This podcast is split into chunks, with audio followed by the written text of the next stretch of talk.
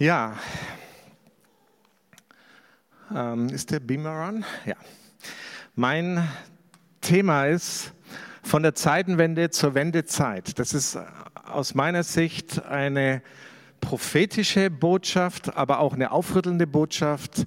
Die habe ich nicht, die halte ich nicht nur hier in der FCL, die habe ich auch bei uns im Vaterhaus gehalten und vielleicht noch woanders. Bisschen verändert, leicht verändert. Aber ich glaube, dass da was ganz Wichtiges für uns drinne steckt. Von der Zeitenwende zur Wendezeit oder was würde Nehemia heute sagen? Das heißt, wir werden auch einiges aus dem Nehemia Buch uns anschauen.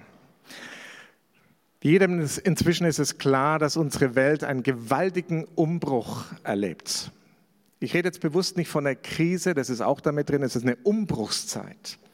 Und wir stehen gerade mittendrin und versuchen uns irgendwie gerade mit, diesen, mit dieser neuen Normalität zu arrangieren, dass man mit Masken singt. Das ist immer noch schwer für mich. Aber wir arrangieren uns irgendwie mit Abstand. Ihr habt ja, wie heißt es so schön, mit Abstand den besten Gottesdienst.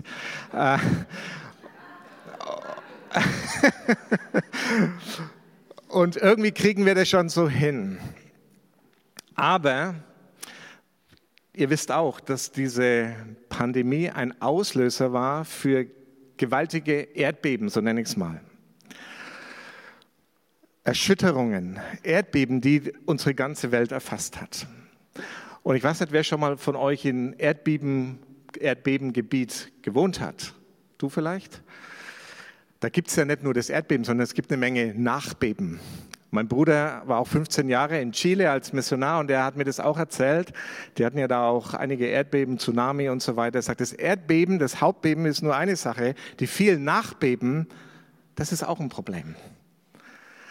Und diese Pandemie ist aus meiner Sicht so ein, ein Hauptbeben, aber es gibt viele Nachbeben. Zum Beispiel diese Rassismus-Thematik erstaunlich, mit welcher Wucht das jetzt auch über unseren Erdkreis geht. Ich habe so das Bild so vor Augen gehabt, unsere Welt ist wie so ein leckgeschlagener Benzintank und das Benzin läuft aus und jemand schmeißt irgendwo ein Streichholz rein und busch geht das ganze Ding in Flammen auf. Die Frage ist, was wird als nächstes kommen? Unsere Welt erlebt gerade eine echte Zeitenwende. Zeitenwenden sind ganz wichtige Ereignisse in der Geschichte. Im positiven Sinne 1989 im Herbst, wer war dabei? Die große Wende. Man merkt, es ist jetzt eine junge Generation hier, die. Du warst dabei? Das kann ich mir nicht vorstellen. Wie, wie alt warst du dann? Baby oder was? Du warst auch dabei.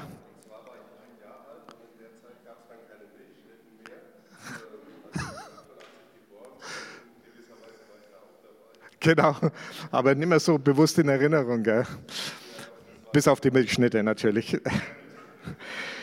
Das war eine echte Zeitenwende in Deutschland, aber auch in ganz Europa. Ja? Der eiserne Vorhang ist zerfallen und so weiter.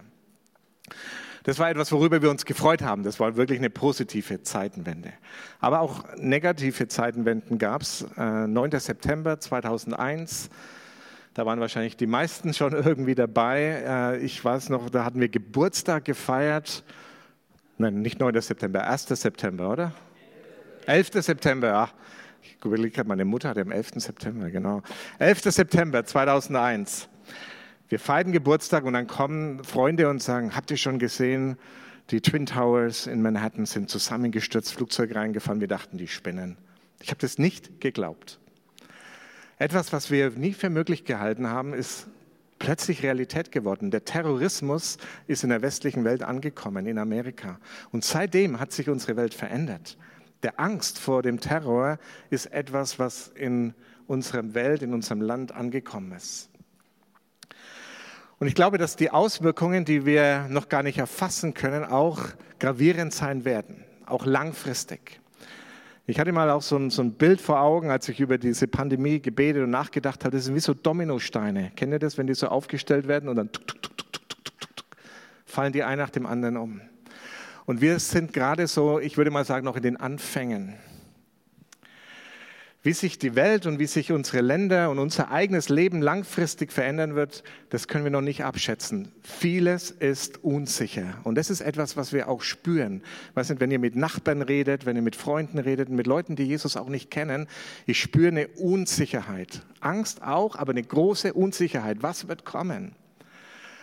Und deswegen ist es so gut zu wissen, dass Jesus uns was versprochen hat. Er sagt, im Johannes 14, 27.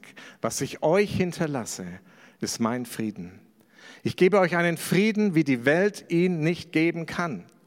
Lasst euch nicht in Verwirrung bringen, habt keine Angst.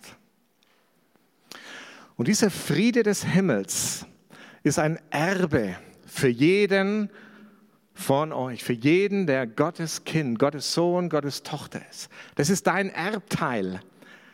Und wenn du schon mal geerbt hast, dann weißt du, das darfst du in Empfang nehmen. Es gehört dir. Das ist nicht das Materielle, sondern was viel Besseres, was Gott seinen Kindern gibt, nämlich diesen himmlischen Frieden. Der Friede, der seine Grundlage nicht auf dieser Welt hat, sondern vom Himmel kommt. Und das ist die Grundlage für eine entspannte, gelassene Lebensführung. Ein Lebensstil der göttlichen Gelassenheit und Klarheit wird möglich, wenn wir den Frieden Gottes empfangen. Und deswegen möchte ich dich heute ganz konkret bitten, bete nicht um den Frieden, sondern empfang ihn. Denn Gott hat dir diesen Frieden schon versprochen. Jesus hat ihn dir versprochen. Er hat gesagt, meinen Frieden hinterlasse ich euch, meinen Frieden gebe ich euch. Das ist das Erbe. Nimm doch dieses Erbe, nimm dieses Geschenk in Empfang. Und wenn wir das tun, wenn wir das empfangen, dann merken wir etwas, was mit unseren Gedanken passiert, mit unserem Herzen passiert. Es kommt eine Entspannung hinein, Panik verschwindet, Verwirrung löst sich auf, es kommt Klarheit hinein in unser Leben. Ich fand es sehr interessant, dass Jesus sagt, lasst euch nicht in Verwirrung bringen. Das, was so passiert, ist auch viel Verwirrendes. Ja? Viele Menschen sind konfus, durcheinander. Sie wissen nicht, hey, wo geht's lang? Wir haben keine Perspektive mehr, aber Gottes Geist gibt uns Klarheit. Und ich möchte gerne hier einfach einen kurzen Moment beten. Es äh, ist mir wichtig, dass wir nicht nur für uns beten, sondern beten wir ganz speziell auch für Leute in unserem Umfeld, wo wir spüren, die sind gerade richtig durcheinander, durch den Wind, wie man so schön sagt. Sie sind, haben nicht den Frieden, von Jesus in dem Herzen. Und Herr, wir, wir halten dir jetzt einfach all diese Menschen hin, auch in unserer Nachbarschaft, Freunde, Arbeitskollegen, Familienangehörigen. Wir beten, dass dein Friede sie berührt. Wir beten für diejenigen, die deine Kinder sind, dass sie diesen Frieden empfangen können, dass sie ihn wirklich nehmen und die Realität dieses Friedens erfahren wie dein Wort sagt, dass dein Friede unsere Gedanken, unsere Herzen bewahrt und schützt. Und dass in diesem Frieden wir ganz anders leben können, frei von Panik und von Durcheinander und gegründet in der Beziehung mit dir. Und wir segnen auch all die, die dich noch nicht kennen. Wir beten, Geist Gottes, dass sie auch an unserem Leben merken, dass wir etwas in uns haben, einen Frieden, der nicht von dieser Welt ist sondern der von dir kommt. Und dass sie danach fragen und danach suchend werden, diesen Frieden auch zu erleben. Wir beten, dass wir so ansteckend sind für diese Menschen. Und wir segnen sie, unsere Nachbarn, unsere Arbeitskollegen, unsere Freunde. Wir segnen sie im Namen Jesu. Öffne ihr Herz fürs Evangelium. Amen. Amen. Ja, wir leben in einer Zeitenwende, aber die Frage ist, kann das auch zu einer Wendezeit werden? Für dich persönlich, für euch als Gemeinde, für den Leib Christi in unserem Land, in Europa und weltweit, für unsere Gesellschaft. Und ich glaube, dass es verschiedene Faktoren gibt, die dazu führen, dass es wirklich eine Wendezeit wird. Und eine ganz wichtige Sache ist unsere Einstellung wie wir die Dinge sehen, wie wir sie wahrnehmen und dann auch, welche Schritte wir dann gehen. Und das versuche ich euch jetzt einfach anhand von äh, dem Nehemia etwas vorzustellen. Natürlich haben wir jetzt nicht die Zeit, durch das ganze Buch Nehemia zu gehen. Ich empfehle euch, das zu lesen. Es ist interessant, dass der Nehemia nur im Buch Nehemia erwähnt wird. Ist mir, habe ich vorher auch noch nicht gewusst. Ich habe aber nachgeguckt. Tatsächlich, der erscheint nicht mal bei dieser großen Liste von Glaubenshelden im Hebräer 11, glaube ich, ne? Hebräer 11 ist es. Da kommt er nicht mal vor. Und auch sonst nicht, wird nicht da auf ihn Bezug genommen. Aber ich glaube, er ist definitiv ein Glaubensheld. Er ist ein Reformator, ein echtes Vorbild für mich und fürs Nehemia-Team natürlich. Und deswegen ist es gut, von ihm zu lernen. Gott hat solche Menschen bewusst berufen, das sind Vorbilder für uns, für uns, aber nicht nur Vorbilder, wir können aus ihrem Leben wichtige Lektionen lernen für uns heute. Und ich muss einfach ein bisschen Geschichte jetzt auch hier aufzeigen, damit wir das besser verstehen. Was ist vor Nehemia passiert? Das Volk Israel hat sich wieder mal von Gott abgewandt. Sie haben den Bund mit ihm gebrochen, sind anderen Göttern nachgelaufen, haben sie angebetet. Und Gott ist ein gnädiger und barmherziger Gott und er schickte mehrmals seine Propheten und sagt, Leute, wacht auf, wenn ihr weiter diesen Weg geht, wird es Konsequenzen haben. Das so, wie ihr euren Kindern das auch sagt. Wenn du weiter so ungehorsam bist, wird das Konsequenzen haben. Und immer wieder, immer wieder schickte Gott seine Propheten und sagt, hey, es ist kurz davor. Kehrt um, kehrt um, kehrt um. Das war die Botschaft. Aber das Volk Israel und Juda vor allem hat sich dann entschlossen, weiter diesen Weg zu gehen. Und als Folge ihres beständigen Ungehorsams und Götzendienst ist der Supergau eingetreten. Israel wurde besiegt. Die Stadt Jerusalem, die heilige Stadt Gottes, wurde von den Babyloniern zerstört in Brand gesetzt, der Tempel brannte lichterloh und die meisten Einwohner Judas wurden ins Exil nach Babylon verschleppt. Dramatisch. Für ein Volk, das weiß oder das Bewusstsein hatte, wir sind Gottes auserwählte Volk. Wir sind ein Licht für die Nationen. Wurde verschleppt, Tempel zerstört, Stadt zerstört. Und dann fragt man sich, gibt es da noch irgendwie eine Hoffnung? inmitten diesem Zustand. Und Gott ist ein Gott der Hoffnung. Inmitten der Katastrophe gibt Gott immer wieder auch prophetische Worte der Hoffnung. Und so lässt Gott auch durch den Propheten Jeremia sagen, das ganze Land wird zu einem Wüsten, also das ganze Land Israel, wird zu einem Wüstentrümmerfeld und all diese Völker werden 70 Jahre lang dem König von Babylon unterworfen sein. Wenn dann die 70 Jahre um sind, werde ich den König von Babylon und sein Volk zur Rechenschaft ziehen und ebenso das Land der Chaldäer. Ich mache es für immer zur Wüste. Und genau so ist es gekommen. Gott hat sein Wort gehalten. Genau 70 Jahre danach kamen die Perser. Ein neues Weltreich ist entstanden. Kyros hat dann äh, die Babylonier besiegt und dieser Kyros war ein sehr israelfreundlicher König.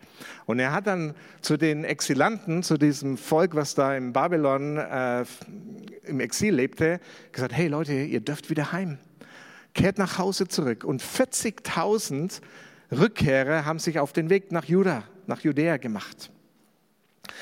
Und das lesen wir im Esra 1 bis 6, kennt ihr vielleicht auch das Buch Esra. Unter der Leitung von Zerubabel und Jeschua wurde dann der Tempel wieder aufgebaut, der verbrannt da lag.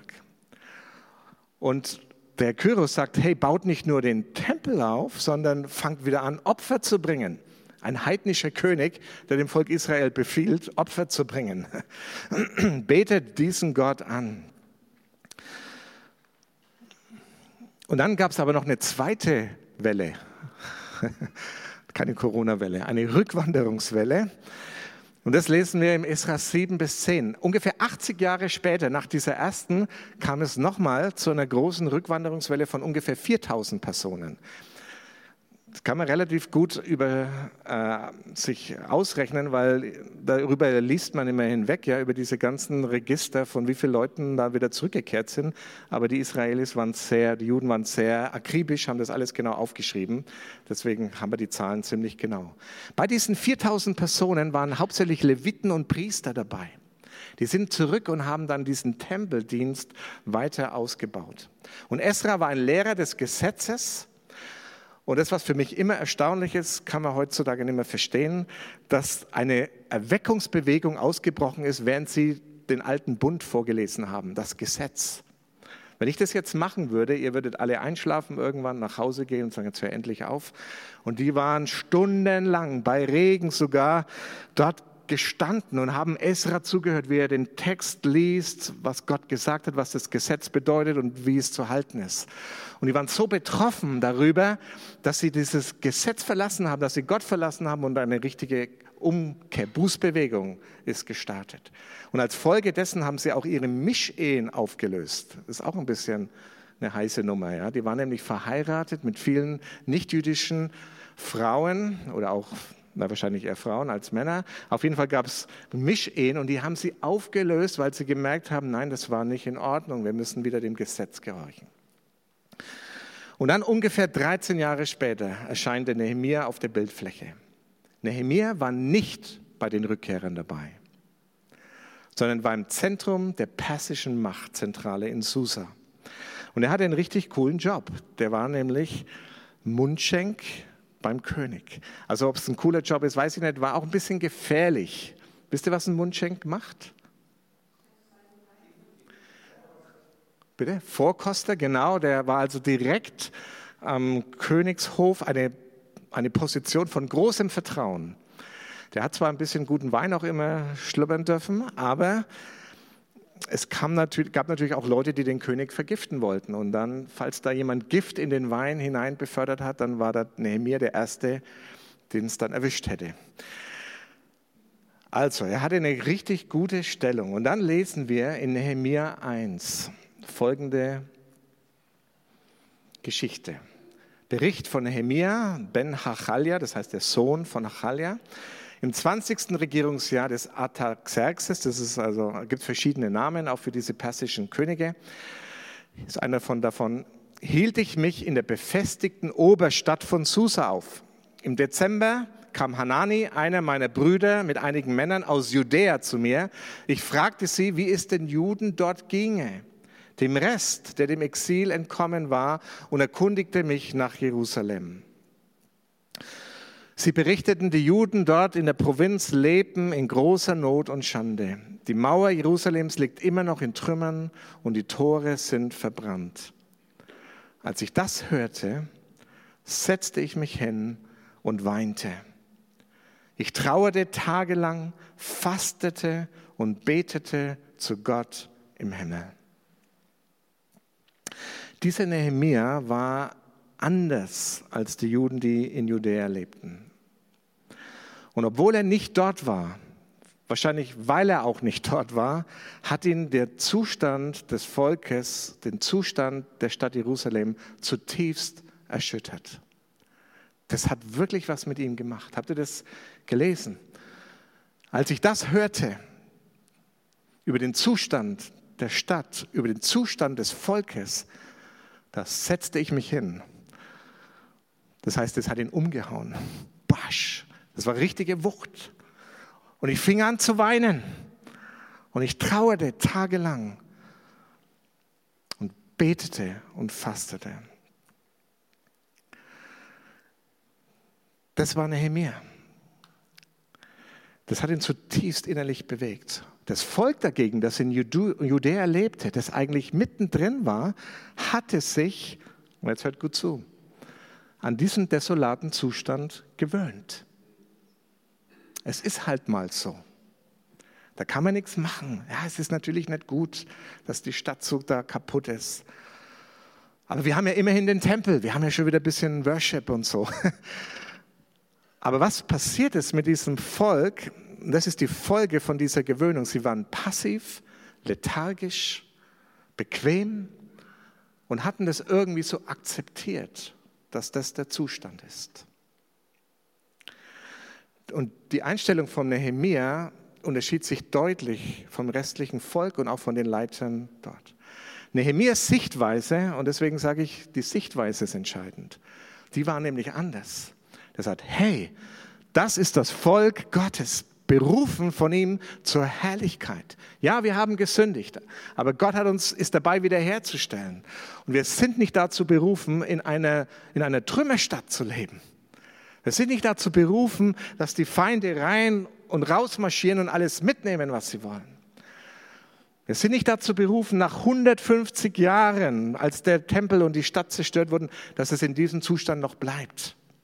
Wir sind doch das Volk Gottes. Wir sind auserwählt, ein Licht für die Nationen zu sein. Und deswegen hat es ihn so erschüttert, weil er sagt, das darf nicht sein. Und er fragte sich wahrscheinlich, warum macht denn keiner was dagegen? Warum steht da niemand auf und sagt, Leute, packen wir es, das ändern wir. Nehemiah blieb nicht nur beim Weinen und beim Trauern, das war ein ganz wichtiger Prozess, diese Erschütterung, diese Emotionalität, diese Betroffenheit. Er ging zwei wichtige Schritte weiter. Das erste ist, er fing an zu beten und zu fasten. Ich bringe das mal in einen Zusammenhang. Beten und fasten. Er wusste um die Kraft des Gebets. Und sein Gebet fängt damit an, dass er erstmal seine Sünden und die Sünden des Volkes stellvertretend bekennt und sagt, Gott, ja, wir haben gesündigt. Das ist die Konsequenz unseres Ungehorsams. Wir stehen dazu, wir übernehmen Verantwortung. Aber wir beten, Herr, dass du dein Wort jetzt erfüllst. Und er hält ihm das Wort Gottes immer vor. Sagt Gott, du hast doch gesagt, wenn wir umkehren, dann wirst du uns wiederherstellen, dann wirst du uns wieder sammeln, dann wirst du wieder deine Herrlichkeit uns schenken. Was nicht explizit im Text steht, aber zwischen den Zeilen lesen wir das, dass während er betet und fastet, seine Sünden bekennt, dass er eine Vision bekommt von Gott. Und das ist so wichtig, dass wir, wenn wir über eine Sache betroffen sind, sei es in deinem Leben, in der Gemeinde oder in der Stadt oder was immer dich bewegt, dass wir nicht nur beim Trauern und beim Weinen bleiben, sondern dass wir wieder die Hoffnung empfangen auch von ihm und sehen, was willst du jetzt Gott tun? Jeder Visionär, den Gott gebraucht hat in der Geschichte, war jemand, der sich einmal identifiziert mit, dem no mit der Notlage in einem Volk, in einer Stadt, in einer Gemeinde, aber dann auch von Gott Vision empfängt. Martin Luther King, ja, als Beispiel, den kennt ja fast jeder. Ja, er ist nicht da stehen geblieben, und hat gesagt, ah, wie schlimm das ist, ja, diese Rassismusgeschichte, dass die Schwarzen so unterdrückt werden und so. Und wir müssen mit Gewalt dagegen gehen. Nein, er hat eine Vision bekommen von dem, wie Gott sich das vorstellt, dass die Nationen in Frieden miteinander leben. Und das braucht es, diesen nächsten Schritt, Vision zu empfangen. Und nach dieser Vision, die er bekommen hat, hat er auch eine Strategie entwickelt. Nehemiah war ein genialer Stratege. Das ist wahrscheinlich nicht jeder von uns, aber es gibt Menschen, die haben eine Gabe, das auch dann zu einer Vision auf die Straße zu bringen. Und es braucht es nämlich, sonst ist Vision nur ein schöner Traum. Aber Gottes Träume müssen umgesetzt werden. Und deswegen braucht es eine Strategie. Und der Nehemiah war so jemand. Und Gott hat viel, viel Gnade geschenkt. Ohne die Gnade Gottes hätte sich da nichts viel bewegt. Aber Gott hat offene Türen gegeben beim König und so weiter. Ich kürze das jetzt ab, dass er Urlaub bekommen hat und so. Und innerhalb von 52 Tagen haben sie tatsächlich die Stadtmauer samt der Tore wieder aufgebaut. Weil Nehemiah mit dieser Vision zurückkehrte und sagt, Leute, das darf nicht mehr länger so sein. Und er motivierte das Volk und es ließ sich motivieren. Sie wurden erweckt innerlich und alle haben miteinander gesagt, wir packen es an, wir gehen jetzt in die Vollen, wir ziehen das Ding durch. Und es kam nicht nur zum Wiederaufbau der Mauer, sondern es kam zu einer dritten Erneuerungswelle im Volk. Und ich möchte jetzt im zweiten Part, wird etwas kürzer, einfach den Transfer machen von dem alten Bundesvolk zu dem heutigen Bundesvolk, zum Leib Christi, dem Volk des neuen Bundes. So schauen die Kirchen aus, Land auf, nicht nur in Corona, sondern auch schon vor Corona. Und ich möchte es mal allgemein jetzt hier beschreiben, nicht die FCL habe ich im Blick, sondern die Kirche in unserem Land, in Europa, aber auch in der Region und auch in Nürnberg. Wenn wir ehrlich sind, und ich versuche ganz realistisch jetzt zu sein, der Zustand der Kirche ist desolat. Gemessen an dem, was wir im Wort Gottes lesen, was Jesus mit seiner Bewegung vorhat. Da müssen wir ehrlich werden und uns eingestehen, dass wir die Herrlichkeit Gottes in weiten Stücken verloren haben. Natürlich sind wir dankbar, versteht mich nicht falsch. Ich bin dankbar für jede Erneuerungsbewegung, für jeden Aufbruch, für jede Gemeinde, die wächst. Das sind Hoffnungszeichen. Aber wenn wir das große Bild sehen, müssen wir ehrlich werden und sagen, Leute, in Europa schaut es richtig dramatisch aus. Das Problem ist nur, wir haben uns daran gewöhnt.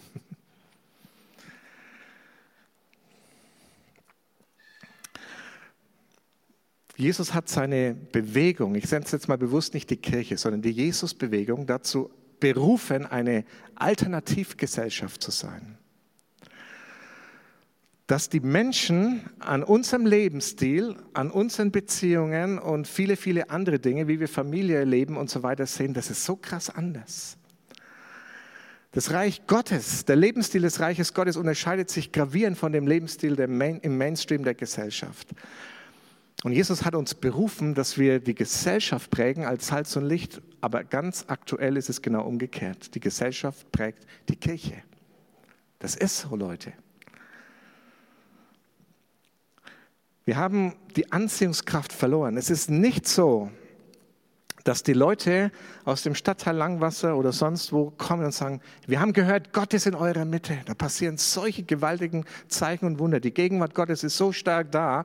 Wir wollen diesen Gott kennenlernen. Ich weiß, dass das dein Wunsch ist, Manu und viele andere auch. Aber so, das sind wir nicht. Diese Anziehungskraft, die die Urgemeinde, die wir in Zeiten von Erweckung auch sehen, die war nicht nur die Zeichen und Wunder, sondern die Liebe, die da war die Gegenwart Gottes, das prophetische Wort Gottes so gewaltig, dass Leute sagen, wir wollen diesen Gott kennenlernen, koste es, was es wolle. Das Dritte ist, wir müssen ehrlich sein, dass auch unsere Liebe zu Gott und den Menschen ziemlich lau geworden ist. Dann gibt es mal so Phasen, wo wir ein bisschen leidenschaftlicher werden, aber generell schaut es da auch ziemlich mau aus. Wir vertrauen gerade hier, auch in Europa und Deutschland, oft unserer menschlichen Kraft mehr, das, was wir schaffen, was wir können, als wirklich der Kraft Gottes. Und das Letzte, und ich will die Liste nicht zu sehr fortführen, dass wir dann nicht depressiv werden. Unsere Gebete sind oft so ohne Glauben. Mir ist das selber aufgefallen. Der Geist Gottes hat mich selber überführt, erst kürzlich. gesagt, Nobby, du plapperst so. Du weißt, du betest die richtigen Gebete, aber ist der Glaube dahinter? Vertraust du mir, dass ich deine Gebete erhöre? Aber wie ich schon sagte, das Krasse ist, wir haben uns daran gewöhnt. Wir sind mit dem Zustand nicht zufrieden, aber auf der anderen Seite, es hat ja was Positives. Wir bleiben schön in unserer Komfortzone entspannt, relaxed. Wenn da jetzt was abgehen würde, dann würden wir herausgefordert werden. Wir müssen uns anders positionieren, wir werden anders aktiv werden. Und ich glaube, dass Corona zumindest eine Sache auch ans Licht gebracht hat, nämlich den Zustand, den wahren Zustand der Kirche, aber auch des Glaubenslebens. Und das, was wir in unserer Gesellschaft vielleicht so kritisieren, dass wir eine Konsumgesellschaft geworden sind, gilt auch für die Gemeinde. Wir sind eine Konsumgemeinde geworden. Und da müssen wir drüber nachdenken. Und wir können jetzt viel Zeit damit verbringen, es zu analysieren und so weiter. Aber ich möchte uns einfach noch jetzt am Schluss einfach ein paar wichtige Lektionen aus dem Buch Nehemiah uns vor Augen führen. Was würde Nehemiah heute sagen, wenn er jetzt heute hier stehen würde? Das erste ist, sagen, lass dich wieder neu ansprechen. Lass dich wieder neu berühren vom Geist Gottes, von dem Zustand des Volkes Gottes in der Stadt. Denn Nehemiah hatte ja diese tolle Position. Der hatte allen Luxus, den man sich vorstellen konnte, aber er blieb nicht gleichgültig. Wisst ihr, dass Gleichgültigkeit eines der größten Bedrohungen des Leibes Christi ist? Dass wir gleichgültig sind. Das berührt uns nicht mehr. Der Zustand, dass viele Menschen Jesus nicht kennen in unserer Stadt, haben uns daran gewöhnt, ist halt so. Aber der Geist Gottes will tatsächlich in uns eine Betroffenheit auslösen. Nicht meine Worte, sondern der Geist Gottes. Und nicht heute nur, sondern in den nächsten Wochen und Monaten glaube ich, dass das passieren wird, dass wir betroffen werden, dass wir wieder etwas spüren von dem Herzen Gottes für unsere Stadt, für die Kirche. auch traurig sein, auch traurig sind und trauern darüber, aber dann nicht dabei natürlich stehen bleiben. Weil das Zweite ist, dass wir Verantwortung übernehmen. Nehemiah hätte sagen können, hey, sollen sich doch die Leute in Judäa darum kümmern. Ich bin weit weg, was will ich denn da machen? Ich bin doch beim König. Die müssen doch sich darum kümmern. Oder er könnte sagen, es gibt bestimmt andere. Ich bin außen vor. Es gibt bestimmt andere. Kennt ihr das auch, dass man sagt, eigentlich, ah, sollen doch andere machen. Verantwortung zu übernehmen heißt, dass ich sage, hier bin ich, sende mich. Kennt ihr diesen Spruch? Wer sagt das? Genau, Prophet Jesaja. Er sagt nicht, hier bin ich, sende meinen Bruder, meine Schwester. Hier bin ich, sende mich. Er übernimmt Verantwortung, sagt, ich lasse mich senden in diesen desolaten Zustand, der gerade ist. Es ist immer leicht, wenn die Sache wuppt und es läuft und so dann zu sagen, hier bin ich dabei, da bin ich am Start, da gerade bewegt sich was, da geht die Post ab. Aber zu sagen, in einem Zustand, wo es eben noch nicht so ist, hier bin ich und ich jetzt nehme ich Verantwortung, ich packe mir da an und ich will, dass der Geist Gottes durch mich seine, sein Werk tut. Solche Leute braucht's. Und das bedeutet auch, aus der Bequemlichkeit und Lethargie auszusteigen. Ich empfinde so eine große Lethargie, auch im Volk Gottes gerade, vielleicht auch durch Corona. Bewusst auszusteigen, sagen, nein, da will ich mich nicht mehr länger beherrschen lassen. Verantwortung zu übernehmen. Jetzt ist die Zeit. Jetzt haben wir eine große Möglichkeit, Dinge mitzugestalten, mitzuprägen. Und ich frage dich, bist du dabei? Und bete und faste. Sommerzeit ist eine gute Zeit, zumindest meinem Leben, ich weiß nicht, wie es bei euch ist, aber da fällt, fällt vieles runter, zu beten und zu fasten, Gott zu suchen für den Herbst, der in der Regel immer wieder mehr dann anzieht. Nimm dir Zeit, auch ein paar Tage vielleicht, wo du wirklich bewusst dich zurückziehst, wenn es geht, wo du vielleicht Urlaub hast. Verbring nicht nur die Zeit am See, so schön das ist. Brombachsee ist viel zu voll. Geh in die Einsamkeit. Such Gott, bete und faste und frage Gott, was ist dein Teil? Lass dir von Gott eine Vision schenken, wie du hier auch mit eingesetzt werden kann, dass sich Dinge verändern.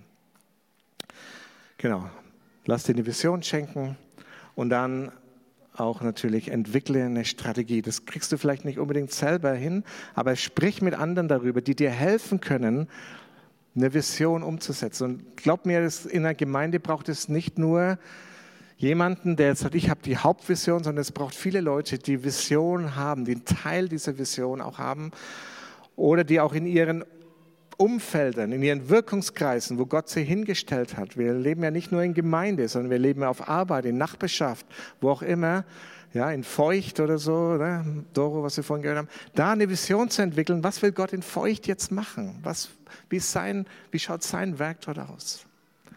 Und dann such dir Leute, die dir helfen, das auf die Straße zu bringen. Ich möchte schließen mit dem Wort, dem Namen Nehemia. Und vielleicht könnt das Lobpreisteam, könnt ihr nach vorne kommen nochmal, wir machen dann auch einen Abschluss. Wisst ihr, was Nehemia bedeutet? Ich habe so oft schon das Buch Nehemia gelesen, aber ich muss ehrlich sagen, ich habe noch nie nachgeguckt, was das Wort Nehemia bedeutet. Vielleicht weiß es jemand von euch hier, die Bibellehre. Nehemia heißt, Gott tröstet. Das ist ein cooler Name für so jemanden, den Gott da gebraucht. Gott tröstet. Kennt diesen Spruch, diesen Aufruf auch des Propheten, tröstet, tröstet mein Volk. Wir brauchen jetzt nicht Leute, die Panikmache verbreiten und sagen, ah, wie alles so schlimm ist. Wir brauchen Leute, die Vision im Herzen haben, eine Strategie von Gott und die zum Trost und zur Hoffnung für die Gemeinde und für unsere Gesellschaft jetzt leben und agieren. Und das ist für mich eine prophetische Bedeutung. Gott tröstet, der Herr tröstet. Und ich möchte gerne mit uns beten und uns einfach auch vor dem Herrn so bewusst positionieren, dass wir unser Herz öffnen.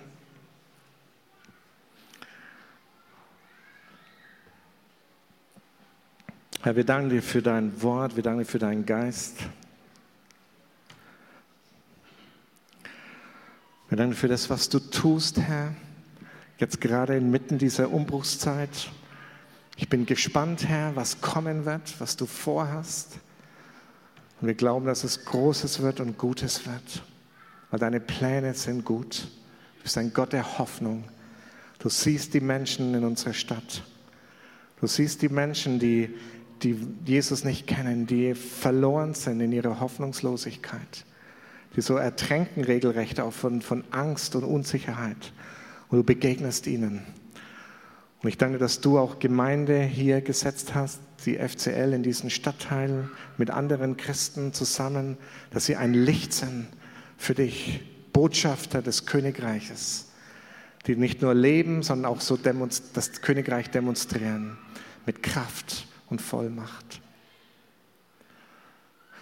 Und ich habe so am Herzen, während ich jetzt gerade bete, einfach während wir die Augen geschlossen haben, wenn, wenn du hier bist und du sagst ehrlicherweise, ja, ich bin gleichgültig geworden. Ich habe mich mehr um meine eigene Lebensgeschichte gedreht. Ich bin in die Komfortzone richtig schön eingetaucht, habe mich da eingerichtet in meiner Familie, in meiner Arbeit. Aber wenn du heute bereit bist, sagst, ich will mich wieder ansprechen lassen, ich öffne mein Herz neu, dass der Geist Gottes mich neu bewegen kann, aufrütteln kann, dann möchte ich dich bitten, dass du deine Hand hebst als Zeichen vor Gott, nicht vor mir, sondern bewusst das vor Gott ausdrückst, in diesem heiligen Moment. Sagen, Gott, ich will aus dieser Gleichgültigkeit aussteigen. Ich will mich neu ansprechen lassen von dir. Dann heb einfach deine Hand. Ja.